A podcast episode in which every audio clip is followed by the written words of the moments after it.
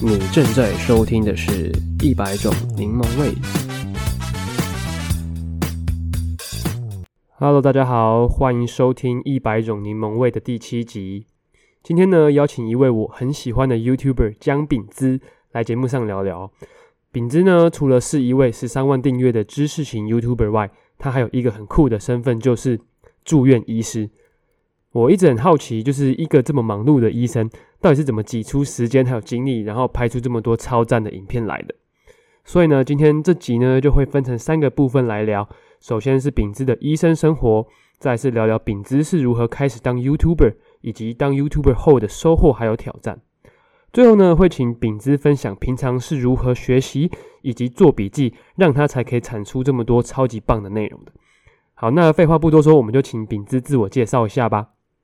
嗨，大家好，我是姜饼子。那我目前是在医院工作的住院医师，然后同时有经营自己的 YouTube 频道，还有撰写就是姜饼小时电子报。那内容主要是分享就是时间管理、工作效率和一些自我成长相关的主题。嗯，那主要是希望可以帮助就是那些生活很混乱的人，就是找到生活的一些目标跟方向，然后让就是每天的生活都越来越进步这样。嗯嗯嗯。哦，我自己之前也是生活蛮混乱过的，然后所以就要去看很多书，或是看很多生产力相关的东西来来，比如说时间管理啊，让自己。时间管理好一点，这样子。嗯，对，嗯、我当初也是，就是生活很混乱，对啊，所以我们就是一样的，同样的问题这样子。好，那我们前面先简单聊天一下，就是饼子，你最近刚去纽西兰玩两个礼拜嘛，对不对？嗯、那就是医生是可以放这么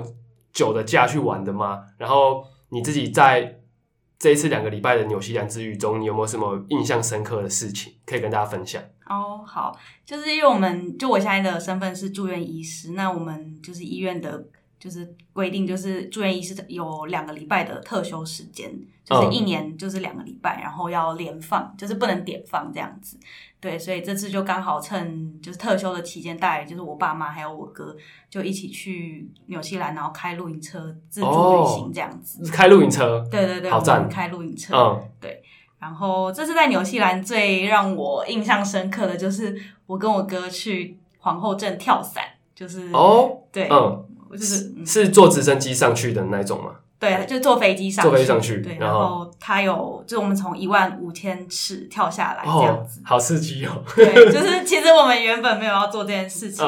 但是后来就觉得，就是皇后镇是一个就是很多极限运动的一个城镇。哦，OK，嗯，对，是是在昆士兰吗？还是？Queenstown，OK，Okay. 对对对，对啊，然后所以就想说，好，既然都来到了就是极限运动非常多的城市，就感觉应该可以去跳一下，而且因为那边的风景很，就是城市的风景很美，这样子。嗯、对，那你上去的时候，就是要跳之前那一刻有后悔吗？没，你知道我完全来不及后悔，因为我是第一个跳下去的。就我我坐上飞机就有一种不祥的预感，因为我坐在机。嗯那个门旁边，OK，然后就到最高的时候，就突然我的、oh. 我的教练就突然就是就是说啊，Are you okay？我就嗯，Yes，然后然后他就默默的把我移到那个 门口那边，然后我就就这样被推下去了，完全来不及，还还没心理准备就已经是就木已成舟了，对，OK，对。哦，oh, 那那那个跳下去的瞬间有什么感觉吗？因为我觉得这应该是每个人如果想要挑战的人，应该都会有人生清单之一，就是想要去跳伞吧。像我应该也会想要。嗯嗯、然后你觉得跳下去的当下那一刻有什么感觉或是什么想法吗？跳下去那一刻，还还是就是空白到底？对，其实没有特别想，前几秒没有特别想法，因为你就是掉下去了，但后到后面是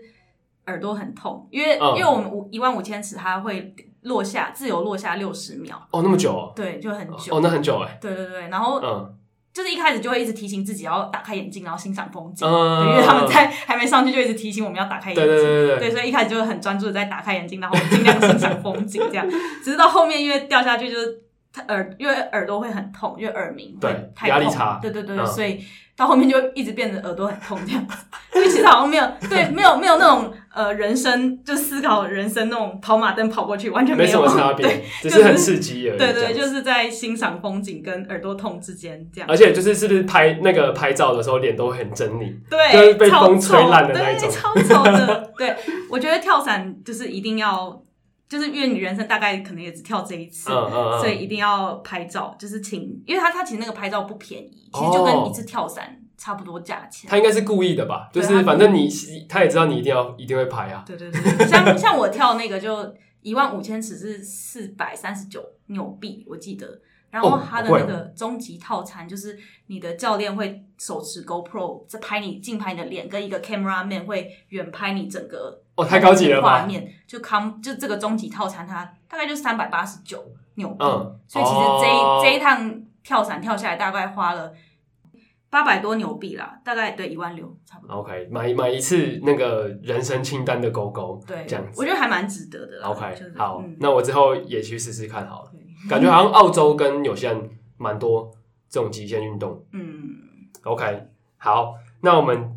闲聊完，我觉得蛮好玩的，感觉真大家应该会想会想去试试看。嗯，对，好，那我们今天闲聊完的这些部分之后呢，我们就回到正题。我们今天会聊分成三个部分聊一下，就是一个是丙子的医生生活，然后再来是丙子是。呃，怎么开始你的 YouTube YouTuber 的这个人生？然后就是你是怎么去调配你本本业啊？然后还有 U 就是经营这个副业的时间。那最后呢，就是因为刚好提到嘛，秉姿其实平常平常会看蛮多书，然后会学习蛮多内容，听 Podcast 之类。我觉得我也很好奇秉姿是怎么学习跟笔记的，所以今天就会分成这三个部分来聊。好，那第一个就是最好奇的，然后我相信大家应该也最。最想知道就是秉之当初为什么会想当医生，是有什么特别的原因吗？还是就是你只是因为很会考试，然后考试分数到了，然后就填了这样子？对，就我当初其实没有特别想要当医生，对，就是可能就是从小这个社会就是大家一直灌输我们，就是当医生是一个很好的职业，因为就是。他薪水不错，然后又很稳定，然后又有一定的社会地位，这样子，所以就刚好又很会念书，所以就一路就考上了医学系，然后当上医生这样子。所以我没有特别什么原因想要当医生。OK，嗯，OK，那那你现在是呃，应该已经当完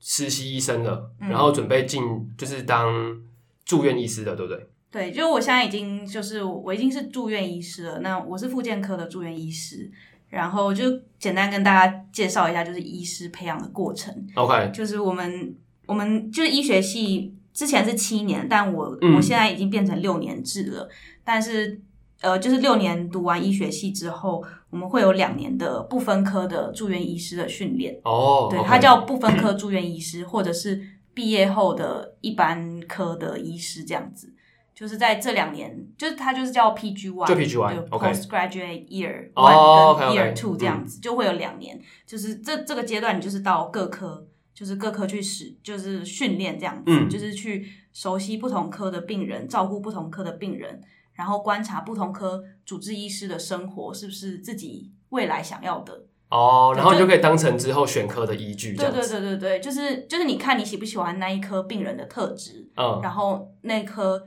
主因为其实住院医师就那几年而已，你你要比较在意的是未来主治医师的生活才是重点。啊、对对对，就是是不是你可以做一辈子，或者是你喜欢的样子这样子。哦，就如果可能有某个科的医院的病人比较急车的话，你可能就不要选那一科。也 也不是这样说啊，就是对对对，像可能很多人就是很多选外科的人，就是他们喜欢动手，嗯，对，所以他们就会选外科这样子。OK OK，对，像可能我就比较不喜欢动手，所以我就没有选外科这样子。哦，OK，那你可以，那你现在就是是在复健科。当医生这样子，那那平常复健科的医生的工作内容会比较偏向是什么？嗯，就是我们复健科主要的病人就是三大族群，第一个就是中风的病人，对对对，就是，然后第二个是就是脑伤的病人，就可能出车祸啊，嗯，或者是就是撞到头或什么的，嗯，然后第三个就是脊髓损伤的病人，就是也是出车祸然后伤到脊髓这样子，所以大部分的病人通通常都是他们呃就是手会没有力啊，然后。哦，对对，然后意识会比较混乱这样子，对，然后我们就是要评估他要怎么样回到这个社会，就是可能要帮助他呃评估他的生活功能啊，日常生活的功能这样子，怎么让它慢慢恢复这样子。哦，我自己对复健科最大的印象就是，呃，好像复健科的病人他们是不是要踩脚踏车去测什么心哦，那是血压、心肺复健，对对对对对，那是心肺复健。哦，就但还有其他的，对对对，就是身体。其实复健科有很多，呃，像它有很多次专科啦，次专科像神经神经复健啊，然后心肺复健啊，小儿复健啊，烧烫伤复健啊，骨骼肌肉复健这样子。对，它其实是还有更多次专的，只是在因为我在的医院比较大，就是像医学中心，所以我们主要照顾的病人就是呃神经复健的病人这样子。哦，对对对，我可以了解。好，那那那你可以分享，就是你平常医住当住院医师的工作啊，然后下班的生活是怎么样吗？因为我记得我看你的 YouTube 就有分享过你的。上班生活，然后也分享过你的下班生活，但是可能没有听、没有看过你 YouTube 的观听众，可能不知、不一、不不一定知道这样子。嗯、哦，好，就是我白天的工作就是负责照顾，就是住院病人，就是如果他们有什么问题的话，就是找我这样子，对吧、啊？然后因为就是我们除了照顾病人，也会有很多就是要读 paper，就是要就是会有报告什么要做的，所以就其实就是还是要。读很多书这样子，嗯、然后因为医学的知识又又一直不断在更新，所以其实每天都还是要读很多书这样子。对，那基本上就是白天在医院，就是有时间就会看一些书，因为刚好你如果在照顾病人遇到一些问题，你就是刚好就是顺便同时哦要查查资料，然后去解决他们的问题这样子。对就我觉得当医生就有就是一个比较做中学的职业，就是你可能遇到问题，哦、可能当下你不知道怎么解决，但是你就是赶快去找。对、嗯、对，因为。因为知识医学知识太广泛了，而且又一直一直有新的东西出来，所以我觉得就算你当下不知道没有关系，但是你就是去去找那个知识，然后把它学起来就好了。嗯哼，对对对。嗯、而且现在不是就是医生很多都很讲求要发论文还是什么什么之类，就是除了现在变成除了工作之余，就你还要再再看一些新的论文啊，然后可能你要自己要写这样子。嗯、对对对，就是写论文也是我们一个非常。困难的任务，辛苦了，辛苦了。嗯，那那下班呢？就是下班你通常会做什么事情？下班，嗯，当医生、住院医师应该下班也蛮累的吧？而且又要值班什么之类的。嗯、对，下班，但因为我，因为我本身就是一个很喜欢运动的人.所以，所以我几乎下班每天就一下班，我就会直接去健身房运动。哦，或者是我会去打球，因为我有在打羽球这样。哦，你有打羽球，我有打羽球。对，我有在打羽球。对.以前是羽球校队。嗯，所以就是我，我一定会去运动啦。嗯、然后，因为我觉得运动完会让我就是精神跟心情比较好。因为其实，在医院一整天已经很累了，嗯、但是如果运动完，就是运动完就有一种我不知道，就是 refresh 的感觉。对对对对，然后洗完澡就又会有一种重新开始的感觉。我也是，就是我如果在学校可能写写论文或做研究太久，然后觉得很就是神神的时候，嗯、我就会去。停下工作，然后去运动，或是去洗澡，就有点像是对我来说，这两件事情有点像是充电的感觉。嗯，就我可能没电之后，充电完之后又可以再做下下下一件事情。对对对对对。OK，好，那那这样子的话是，就是你是什么原因，所以才会想开始经营 YouTube？是有什么因缘际会吗？我觉得我想要开始经营 YouTube 是也是在开始工作之后，嗯，就是。就是发现生活好像都只有医医医学的部分，嗯，对，就是可能因为身边同事也都是医生，所以对，可能在吃饭聊天的时候也都是讨论哦，今天照顾的病人怎么样怎么样，就都是围绕在医疗相关的话题，就觉得比较有点嗯单调这样子，嗯哼，对啊，所以就有了就是想要开始做一些自己有比较有兴趣的东西这样，嗯，然后那时候会想要做 YouTube，是因为觉得就做影片。看起来感觉蛮好玩的，对。然后.而且因为我觉得做影片，因为它就我我是一个蛮视觉的人，就是喜欢有画面，然后又可以记录自己的生活，所以那时候才会想要就是开始做 YouTube 这样子。那你那个时候一开始有想说你要经营什么方向？就你频道想要走什么方向，或是你想做什么内容吗？没有哎，我那时候就就其实我那时候就只是分享我有兴趣的东西而已，哦，对，没有特别想说我要。做哪个主题类型？嗯、对，所以后来是就是慢慢摸索，然后因为你很多影片可能都是跟阅读啊或什么知识相关，或是可能生产力工具，嗯、所以最后才慢慢归类出现在好像比较知道自己的方向是什么。嗯，这样子，对啊，我觉得很难在一开始，呃，我不知道其他人，但很难在一开始就很清楚知道自己想要什么。好像是。但是在过程中，你就会，而且就算你一开始知道你想要什么，也不一定是一件好事，因为其实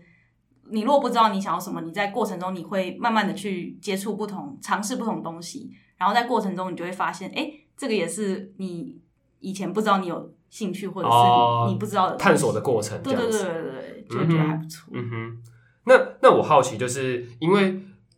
就是我自己看是。医生的 YouTuber 其实蛮少的，好像就只有什么苍兰哥，嗯，然后还有 什么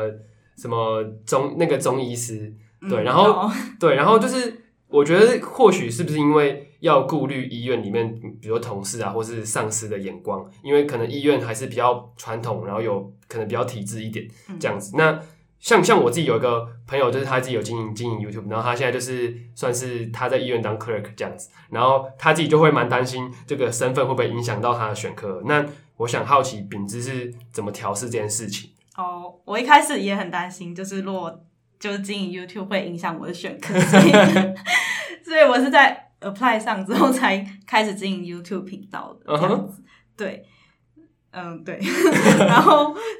嗯。我那时候其实也会蛮担心，就是医院的同事啊，然后主治医师啊，知道我有在做 YouTube，会不会觉得我就是我不务正业或做一些 有的没有的东西？但其实后来就是真的被发现，就是慢慢越来越多 人知道之后，反而其实其实没有哦，可能也跟嗯，就是可能跟我分享的主题内容也有关啦。但总之我获得的回馈基本上。都是很正向的，就是我还记得有一天，就是我早上就是去医院上班，然后就突然有一位护理师就冲过来说：“那个医师，我昨天晚上看 YouTube 的时候，突然看到你的影片哎，然后 我觉得很棒，然后我就哦是哦，对啊，就好像被发现一个秘密这样子。对对对，但是他他给我的回馈就是好的，所以我就觉得嗯还不错。然后我同事就我刚好我的同事都也都觉得很棒，然后所以我。那个十万 QA 就是去我同事家录的，而且还是、哦、而且还是他们逼我去录的，就是我原本没有想录，那、哦、他们就说 不行，你都已经十万了，你就要来录一下这样，要遵守一下那个规则。对，对对，所以我觉得我算相对幸运，就是我的同事跟身边的就是其他，而且主治医师知道了之后，其实也没有也没有特别说什么，他们其实就觉得嗯还不错这样子。OK，对吧？反正你是在做。对观众或是对其他人，可能是也是有帮助的事情嘛。嗯、对啊，对啊，而且我主治医师还会看我的影片，感觉好尴尬哦，感觉很赤裸的被大家看到这样子。然后他说：“哎、欸，我昨天在看你的影片哦，怎样怎样怎样。”然后有一个人跟我讨论，然后就好好好。但我觉得这样其实好像也蛮有趣的，就是变成说你跟同事之间的话题也会多了一些，可能不是原本医院里面的事情。哦，这样，他们就可以关注你。哎、啊欸，说不定他们还可以帮你想说，哎、欸，你是不是可以。讲一些其他的东西，嗯，对对对，就会就会就会你就会发现跟同事之间的话题就变很多，然后就不再、嗯、就只是单就只是医疗方面。呃，我觉得我觉得蛮有共鸣的，因为我自己原本我原本我是我是化我是化工系嘛，所以我是不是很理工科的人，嗯、所以就变成说可能我平常我的那个环境里面也都是很理工的人，所以我们平常可能就是聊做研究啊或者什么实验的事情讲，但我们可能就不会去聊太多其他的事情，但是因为。我写了雷蒙的学习笔记之后，就也是写了相关生产力相关的东西之后，就有也认识了蛮多类似的创作者，或是其他朋友看到之后，他也会分享说：“哦，我最近看了什么书，你要不要介绍一下？”这样子，嗯，对啊。那我好奇，就是因为医因为医生的工作蛮忙嘛，那你是怎么利用就是？当完医生剩下的时间去经营频道啊，然后你又要想题材，然后又要想脚本嘛，然后又要剪辑什么什么之类的，就是你是怎么管理你的时间的？这样，嗯，我几乎都是利用零碎的空档完成的。嗯哼，嗯哼，因为像做一支影片，就是写讲稿，然后录跟剪嘛。对，那我写讲稿几乎都是，就是可能我在等电梯，或者是。呃，就是等公车的时候写的，哦、嗯哼，对，然后或者是我可能在走路，然后突然有一些想法，我就会用用录的，呃，就把它录下来这样子，对对对对，然后然后因为因为我要做影片，就是要看很多书，然后听很多 podcast，对对对，那也是就是在可能我在运动的时候听 podcast，、哦、然后可能我中午吃饭的时候。我就会我会看我的电子书，就我会摆电子书看，然后有的人可能就会觉得，就其实我觉得，其实我觉得这也不算认真的，对因为因为那就是我有兴趣的你喜欢的东西，对，对，因为像可能别人在吃饭的时候，就是看 YouTube，, 他们就觉得那、嗯、那就是他们有兴趣的东西。对对对对对啊，我有兴趣的东西就是书里面的内容。对，没错。就我觉得有时候都在做一样的事情，对只是方法或是喜欢的事情不一样。对啊，可是有人听到就是哦，连吃饭都要在看书，到底是发生什么事？我就觉得嗯啊，就、就是、我喜欢。对，就是我有兴趣啊，就是每个人兴趣不同，嗯、所以我我并不觉得就是吃饭看书是一件好像很就是很不合理的事情。对啊，就是好像好像装装认真，没有没有没有人在没有人，我们吃饭都是就住院医师，自自自自己要找时间吃饭，哦、就是我们没有中午午休时间哦，对，okay 因为就是太忙了，没有没有没有人再让你午休的，所以都是自己利用可能中间的二十分钟在吃饭，对吧、啊？所以所以也没有人 care 你在吃饭，所以也不需要演给别人看说，说哦我很认真在看书，对吧、啊？所以 OK OK，所以我都是这样在吸收资讯的。嗯对啊，然后剪辑就是，因为我也不是一整天都很有精力，就是我也有很多想要耍废、不想做事的时候，所以我我就会在我就是精神很差的时候剪影片跟上字幕。这不会想睡觉吗？不会，因为你就是因为它不用动脑，哦、你就是你就是一个机器人，对，你就是一个机器人，然后不用动脑在那边剪影片，就是因为有时候可能很累的时候，你就会想要去就是可能滑 IG 或者就是滑一些社群媒体，对对对。但其实我后来发现就是。会越滑越累，嗯、就是你滑完反而就更累，就更不想做事，注意力一直分散。对，然后又会觉得自己又又浪费了很多时间。但是如果把它做像我后来就发现，就是在我很累的时候剪影片或上字幕，就做完你反而会觉得，哎，你完成了一件事情，然后你就会反而就会产生一些动力，就是去做其他更重要的事。嗯、我觉得这个是一个很很棒的想法。我觉得就是把一些可能不重要的事情拿去做一些。可能不重要，但是必要的事的时候，就可以至少不像不是真的很浪费时间去做完全没有意义的事情。对，像另外一个就是打扫房间，就是因为有时候宿舍就会被我搞一搞，就会很乱，所以每次在我不想做事的时候，我就会开始打扫房间。然后每次打扫完房间，就会觉得天哪，我真的是做了一件非常伟大的事情。然后就而且你的环境又变得很干净，然后就会觉得有一种。呃，又重新开始的感觉，就是另外一种充，用另外一种充电的方式。对对对对，所以我觉得这个方法就对我来说蛮有效的。嗯，对啊。哦，那我觉得感觉是秉姿蛮会转换不同的工作，然后在对的时间转换。所以就是你在可能已经也是快要没有精力，或是快要开始分心的时候，你就会试着去找另外一件事情，让你的效率再重新变好。那那件事情不一定是要很有意义或是很重要，但是。如果你在这段时间内可以把你的电充回来的话，那这样的话，你可就可以一直保持在很有在任何事情上面都可以很有效率。嗯，其实这只这只是一个精神，就是能量分配的概念啊，嗯、就是你在精神很好的时候去做很需要消耗精神的事情，嗯、然后在精神不好的时候去做比较不需要消耗精神的事情，就等于你不止不止善用你的时间，你也是善用你的精力，因为这这是我们人一个人。最有限的两个资源，对啊，嗯哼，嗯，哦，oh, 那那就我们就可以顺便聊说，就是因为我的想象啊，就是可能当医生的工作本来就很累嘛，然后你下下班可能又要学习，虽然说你刚刚说是那些是你喜欢的事情，嗯、对，但我，我不确定你会不会有疲倦过，或是觉得弹性疲乏的时候。你说学习吗？对，比如说就是你就是很想，你就是可能会有一个礼拜，就是真的什么都不想分享，或什么都不想。Podcast 也不想听，然后书也不想看，就只想要耍废这样子。会啊，我就会我就会真的去耍废，嗯、就是就是呃，如果我真的不想做事的话，我第一个就是会去运动啦，因为我就是一个很爱运动的人。嗯嗯嗯、对，我就会先去运动，然后转换一下心情。嗯，然后我如果不想要听那些呃，就是书啊或什么，我就是就听音乐啊。OK OK，反正就是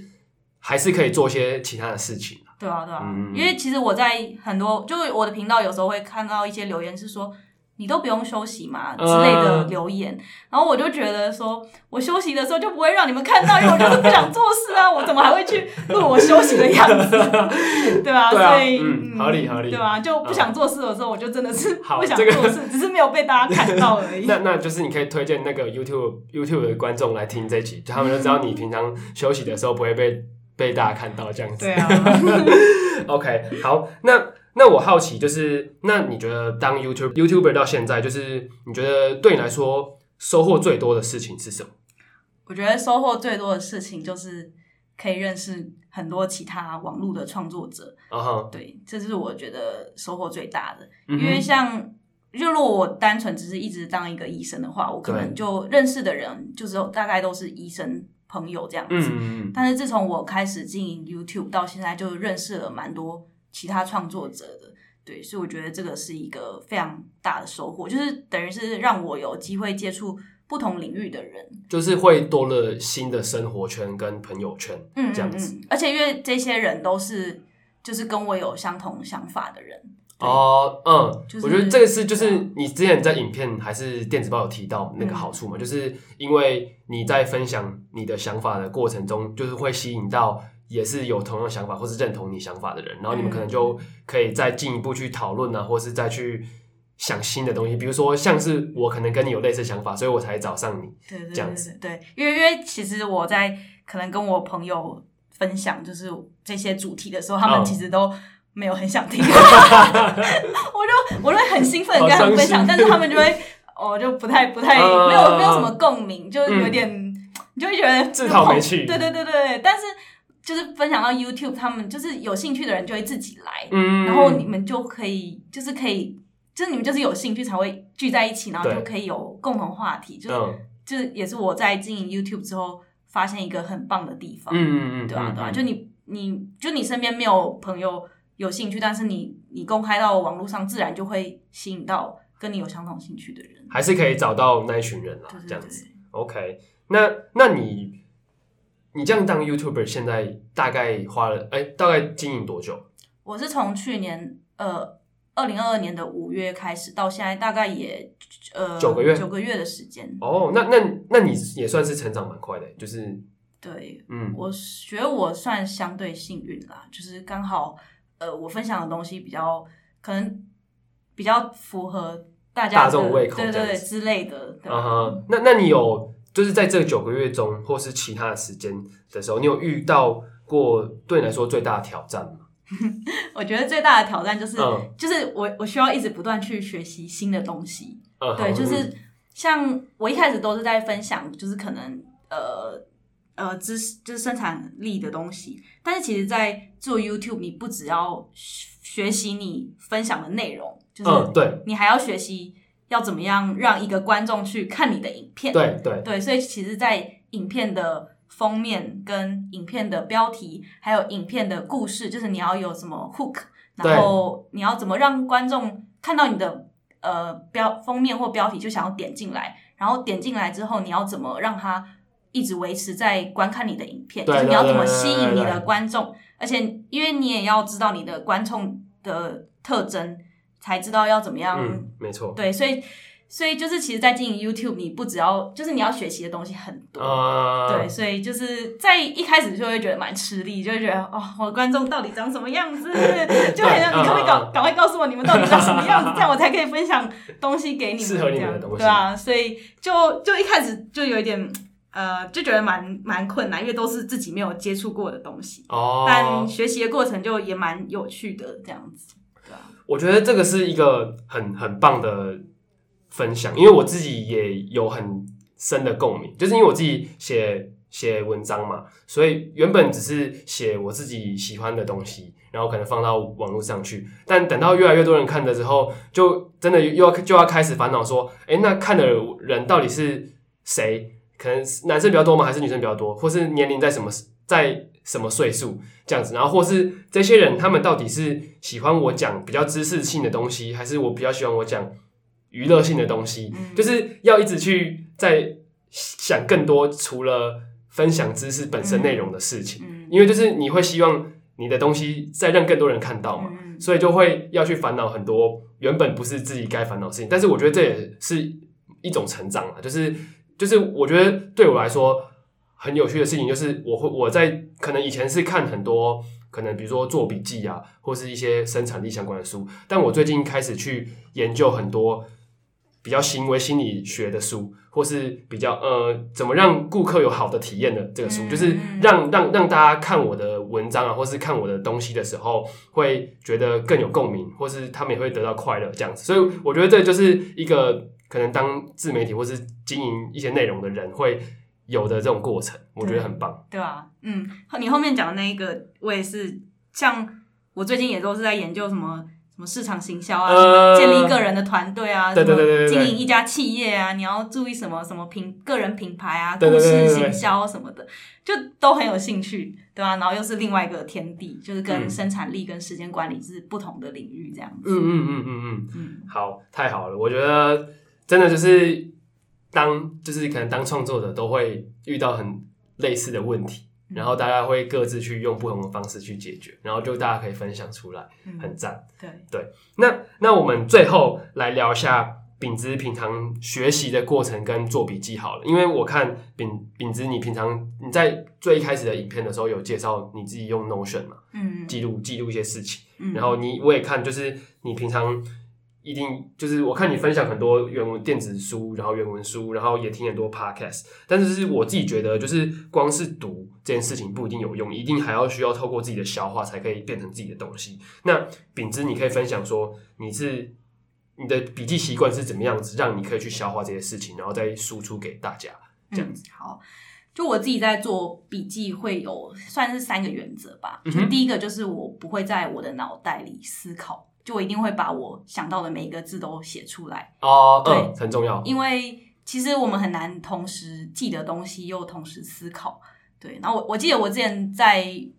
呃那个有一本书看到一个很有趣的故事，就是他说就是费曼，费曼是一个物理学家，哦嗯、对对对，他就有一个有一个人就访问他说，就是要访问他，然后就看到他把他的那些思考的过程都写在纸上，哦、然后就很惊讶说什么。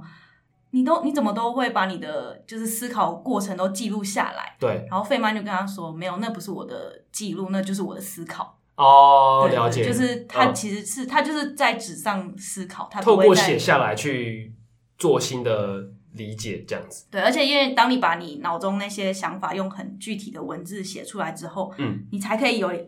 一个距离去检视你的想法。哦，，OK，对啊，所以。我因为像我在做影片，我都是都会写讲稿，嗯，所以我的很多人都会说我讲话很有逻辑，呃，什么的，但其实并没有，那些都是 我很乱的逻辑写出来之后，再重新经过整理，才变成比较有逻辑的东西。因为其实没有人天生就讲话很顺，而且我们其实讲话都会卡，就是会很跳跃的讲话，没错没错，对对对，所以第一个原则就是把它写出来，这样子。嗯哼。第二个原则就是我会思考这个，就是我阅读的东西，它为我带来哪些改变。嗯，就是因为我以前在做笔记的时候，都会很执着在我从哪里看到这件这个东西，就可能我从哪一本书看到，对对对，就一定要把它记下来。对，就会就是可能。我不知道是因为可能这样在跟别人讲的时候，会觉得让别人觉得哦，我很很有知识什么的。但其实 其实后来我发现，这个其实没有那么重要。嗯，重要的是你这个知识，你你要去，你要让他去哪里，就是他会为你带来什么行动，或者是嗯，什么思想，对，或者是什么思想上的改变，这其实才是比较重要的。嗯，对。然后第三个就是就是以呃一个笔记就是一个观点，就是我以前在做笔记的时候，都会就是想要一个笔记，然后。非常的丰富，嗯，然后内容很多这样子。对，但我后来发现，就是这种笔记我很少再拿出来看。对，对我非常同意。对，所以后来我做笔记的方式就是一个笔记，它就是标题就是只传达一个概念这样子。嗯，对，像可能我这个一个笔记一个观点，它就是一则笔记。对对对，对，然后我的笔记内容就是传。就是说，为什么这个观点很重要？嗯，这样子对，因为这样的笔记，它之后才可以再被重复拿来利用到不同的上下文或者是情境，这样。这是从卡片和笔记学到的，对不对？这是从卡片和笔记跟那个打造第二大脑学到的。OK，因为我自己很同意这件事情，因为我觉得我以前的笔记习惯就是我会，我也会，就是比如说一本书，我就写一整张笔记，嗯，然后比如说第一章在干嘛，哎，第二章在干嘛，这样子，然后。就是第一个，他做笔记会有蛮蛮，就是蛮吃力的。嗯，然后第二个就是，当你今天写了一大串之后，下一次你想打开看这个笔记的时候，你会有一个阻力，就是哦，我竟然要读这么多东西，好累哦。然后我后来也是开始改用卡片笔记的方式之后，我也觉得就是我更容易把那些东西全部拿出来。就我有时候会，就是我因为我现在用 Obsidian 嘛，所以我就会固定。可能一个礼拜可能点开我说的笔记，然后就是漫游一次，然后去看有没有什么新的想法产生，这样子。这我觉得这是笔记最重要的事情，就是它不能只写一次，然后就封存在那里，而是要拿一直拿出来用的。嗯嗯，对，同意同意。嗯，然后我我也想要就是共鸣一下，就是第一，你刚刚说第一个就是你把你的东西理解之后再讲出来，然后写下来这件事情，因为就是我自己对费曼的。的认识就是他，我觉得他说一件事情很重要的事情，就是你要讲出来的东西才是你真的理解的东西。就是如果你单纯只是听进来的话，那些东西不是你的东西。就是你必须要用你的言语，然后去讲给人听，然后而且那些人是要要听得懂的。嗯，你要做完这件事情，别人才你才可以说这这个知识是你的知识。对，这样子。嗯，我觉得这应该就是输出对于输入的很很棒很重要的一点，然后也是呃。为什么可以让你讲话变得很有逻辑，或是呃表达很好？就是因为你有把那些东西写下来，然后你有消化过，然后那些东西才会变成是你的这样子。因为在写的过程就会发现，哎，这边讲有点怪怪的，对，怪怪的，嗯、然后你就会去想说，嗯，要怎么把这个怪怪的把它弄得更顺一点，然后更有逻辑，呃、然后你就会就可以去弥补你那个逻辑不顺的问题，这样子。没错，没错。好，那那因为刚有提到，就是秉姿也有在用 Notion 管理生活跟知识嘛，那就是你可以分享一下你自己使用 Notion 的好处嘛，然后还有就是你可能平常会用 Notion 做什么事情，嗯，这样子。我觉得 Notion 最大的好处就是它是一个，它是一个很适合用来管理专案的笔记软体，对，就是它可以让你的生活变得蛮有组织的，就是至少对我来说啦，嗯，至少我在开始使用 Notion 之后，我的生活变得。蛮有组织的，嗯、对。然后我会用它来管理我每天的行动，就是我要做什么。然后也会用它来管理我的专案跟影片。嗯、像我的影片，就是因为它有一个看板模式，所以我可以同时进行好几支影片。哦，对，就像可能关专关于自己的影片的专案这样。对对对对对，像可能呃，我会同时写好几支影片的讲稿，因为有时候可能写一支影片它会卡。对对对对对，就你会，你就会，像你不不管怎么样绞尽脑汁，你就是写不下去了。对，然后这时候我就会去写下一支影片。哦，这样很赞呢。对，然后就是你在转换不同的影片的时候，你就会其实就会，可能你某一天突然原本那只卡很久影片就突然有一个，对对，像我在那个二零二三年年度计划那支影片，那支影片我其实从好几个月前就开始写了，只是一直都没有找到一个好的方法。把它做成很有架构的一支影片，嗯、但是就是在我就把就可能写到一半就卡住，我就放在那边，对，然后放了大概好几个月，嗯，然后直到我随着时间我又学了很多不同的方法，对对对。对，然后直到最近才把它真的成整理成一支比较完整的影片哦，对，所以我觉得 Notion 它让我可以同时进行好几个好几件事情，但是又不会乱掉这样子，嗯，对啊，就是你可以很有。组织很有架构的去管理你每个专案，就是因为因为它 Notion 算是很它的那个时间是 timeline 的那个管理啊，或是它的各各种的 block 之类的，都让让我们可以很好的去运用我们自己想要的事情，嗯，这样子。而且因为它又可以把就是你的笔记就是存放在里面，对，所以你也不用担心它不见，就是你就是。你就写完就忘记了，没关系，然后等到你真的要再回来用它的时候，它就还在那边这样子。OK，我自己我自己对刚刚那个就是秉之说你那个二零二二回顾，就是你想了后来放着很久，最后才想到那件事情，我有一个共鸣，就是我之前在忘记是在哪，好像是深度工作里面履历里面有。提到一个观念叫做无意识心智，然后那个无意识心智就是有点像是你可以让你的潜意识帮你运作，就是有时候我们大脑在想一些事情的时候，就一定还是会卡住或是想不到，然后在那个时候我就会直接不做，然后就是可能就是让我的潜意识可能我睡了两天，或是我可能洗个澡之后，可能 maybe 就自己自动就想到，因为就是你可能在做其他事情的时候，潜意识会帮你思考。这样，所以我自己也很很认同这个观点，对吧？这样子，嗯，嗯哼，好，那我们最后结尾呢，就来聊一下秉兹可能对未来的规划或是期待好了，就是因为我记得秉兹你有提到你之你之我之前之前看到你你的应该是电子报里面有提到你的奥德赛计划嘛，嗯、然后那个奥德赛计划就是我之前我之前有一集是跟一个朋友叫芊芊，他自己就是也是设计思考跟设计人人生的在在台大一堂课的。呃，学生跟教练这样子，然后他自己也有分享他自己的奥德赛计划这样子，然后就是我看秉兹的奥德赛计划，就是感觉你应该不会想要当医生当到退休这样子，然后所以就我就好奇说，那你未来有什么目标的规划，或是你有什么想象吗？哦，那我对我未来的。目标是，就我现在目当然应该是不会想要当医生当到退休，未来的目标就是希望可以成为就是数位的游牧民族。OK，就是嗯，就是英文叫 digital nomad。对，就是你要你只要带着一台笔电就可以到呃就可以到全世界工作，就是你可以不受地点限制的工作。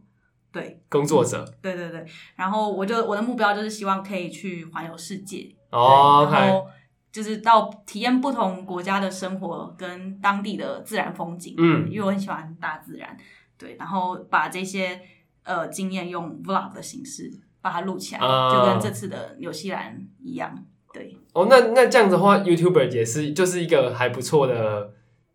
成为数位游牧民族的一个方式或是工作。对，但是我觉得要只以 YouTuber。呃，养活自己应该是不太可能，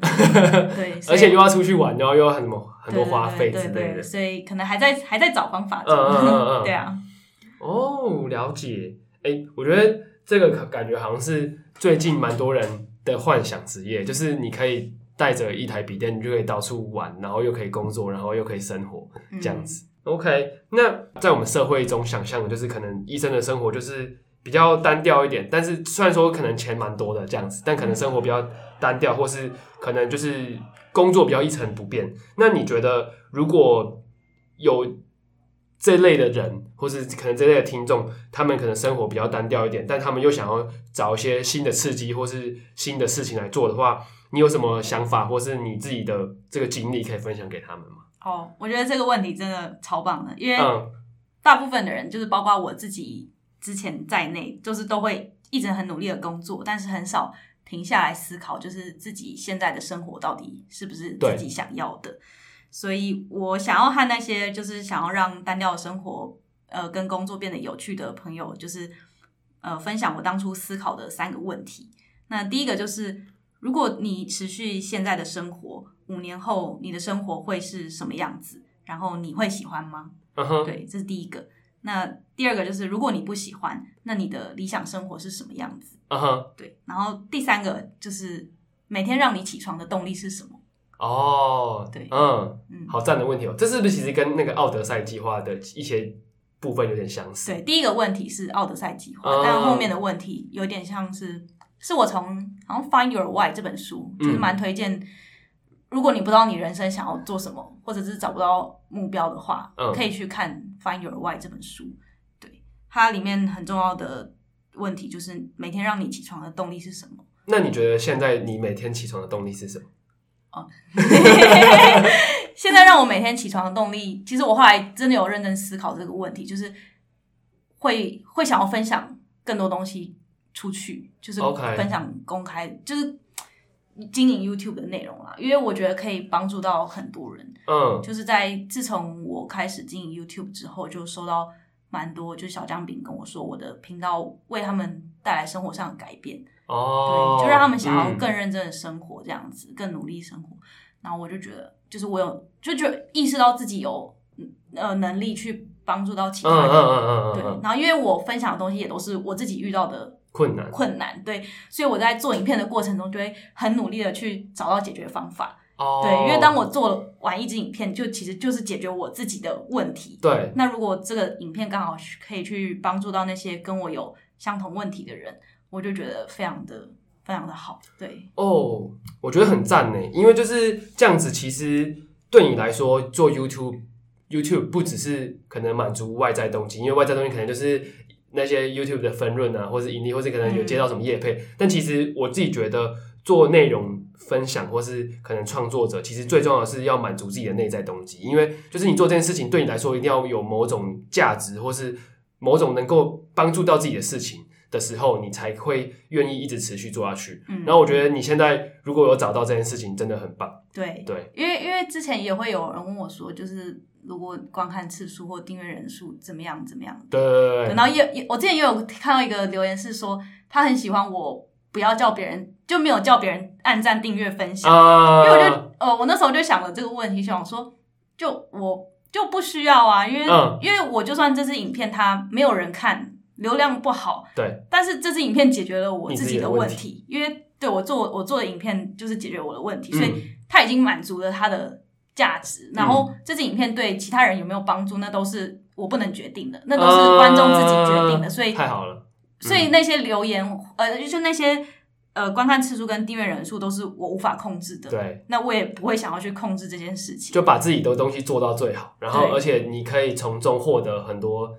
能真的能帮助到自己的东西的，其实这些东西就很够了。嗯、那其他这样是、啊、其他现在不是我们能控制的，就让他去吧。对啊，所以有些有时候，我记得之前杰森就问过我说，就是那如果观看次数不好，会不会影响你做影片的动力？我就说不会，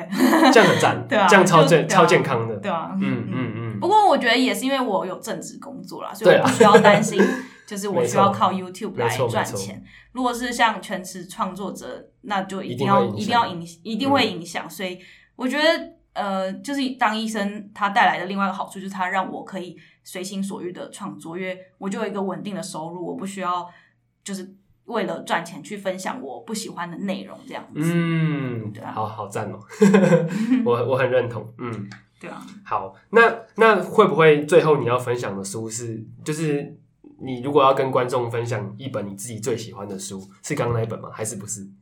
呃，不是。好，那那 那是哪一本书？我想要分享的书是叫《Anything You Want》。Anything You Want。对，OK。这本书是一个我很喜欢的作家叫 Derek Sivers 写的。Okay. 那这本书他分享的是 Derek Sivers 当初在创业的时候学到的观点。嗯。这本书很多的观点都是。可能是呃创业相关，嗯，对，但是我觉得这些观点都可以应用到呃，就是我们的人生和日常生活，嗯，对。那我很喜欢这本书，是因为他一开始在他本身是一个音乐家，嗯，然后当初他创了一个公司叫 CD Baby，OK，那这个 CD Baby 它其实是一个呃，就是帮助，就是帮让音乐人可以把他的作品放在上面然后贩售的。那他一开始创立，他是也是意外创立这家公司，因为他其实一开始是想要。贩售自己，在网络上贩售自己的音乐，嗯，让更多人看见他的作品。那刚好其他音乐人也需要这个服务，okay. 所以他就刚好帮助了其他音乐人，就是把他们的作品放到这个网站上，然后让更多人去看见。嗯，对，然后这就跟我在做 YouTube 的时候就蛮像的，就是我的频道都是分享我自己遇到问题，哦，那刚好有人。跟我遇到一样的问题，嗯，那我的方法就刚好可以帮助到他们这样子，嗯嗯，嗯，对吧、啊？所以我觉得这本书里面有很多的观点都是可以用到日常生活的。就是它可能原本是一个在讲创业相关的书，但其实创业